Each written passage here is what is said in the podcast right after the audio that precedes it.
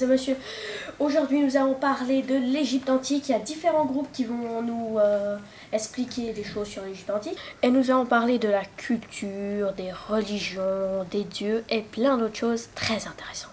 Tout d'abord, nous allons parler du Nil. Le Nil est le deuxième fleuve le plus grand du monde après l'Amazone. Il mesure 6671 km de long. Du mois de juin au mois d'octobre, le Nil inonde l'Égypte. Du mois de novembre au mois de février, les agriculteurs sèment les graines et le Nil reprend sa taille normale. Et qu'en est-il de l'agriculture? Ils plantaient du l'orge et du blé. Ils faisaient marcher des vaches sur le blé pour faire sortir les graines. Ils utilisaient la faucille pour couper le blé. Cette activité était la plus importante de l'Égypte. Sous les yeux des scribes, ils mesurent le blé. Les ouvriers remplissent des boisseaux. Les boisseaux sont des, des récipients dont la capacité est de 4,8 litres. Autant de boisseaux comptabilisés, autant de litres récoltés.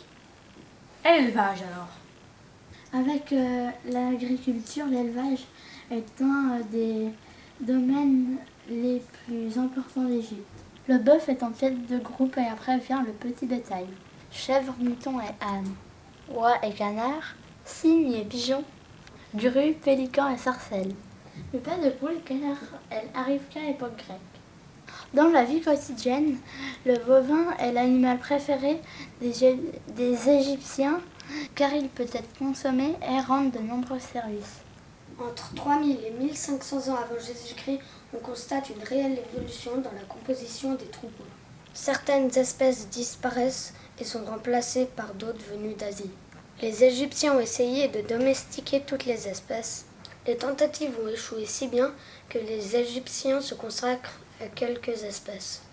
Le bœuf, l'âne, le cheval et la chèvre. Le mouton, le porc, l'oie et le canard.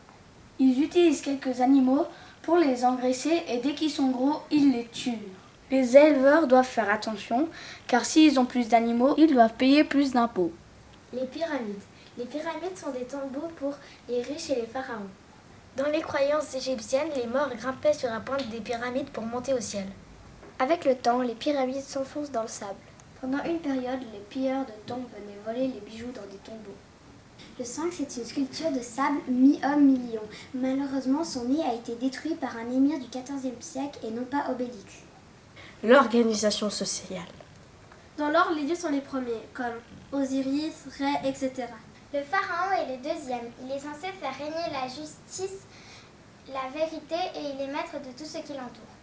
Les prêtres, les scribes et les administrateurs sont au même étage. L'administrateur. Les administrateurs sont un peu les politiciens du passé. Ils comptent les terrains des agriculteurs une corde, avec une corde vêtue de nœuds. Si l'agriculteur n'était pas d'accord, il recevait la bastonnade. Le scribe. Les scribes sont au service du pharaon.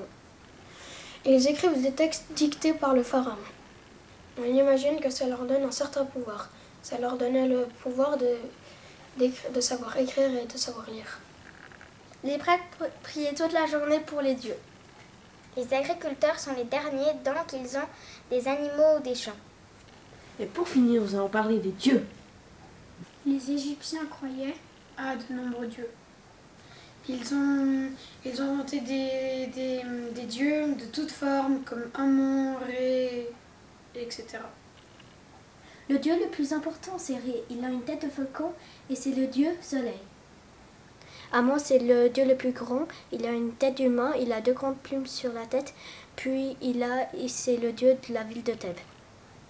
Anubis, c'est le dieu de la momification, il a une tête de chacal. Et c'est la fin de notre émission? J'espère que vous avez passé un bon moment avec nous. Moi, je vous dis à bientôt.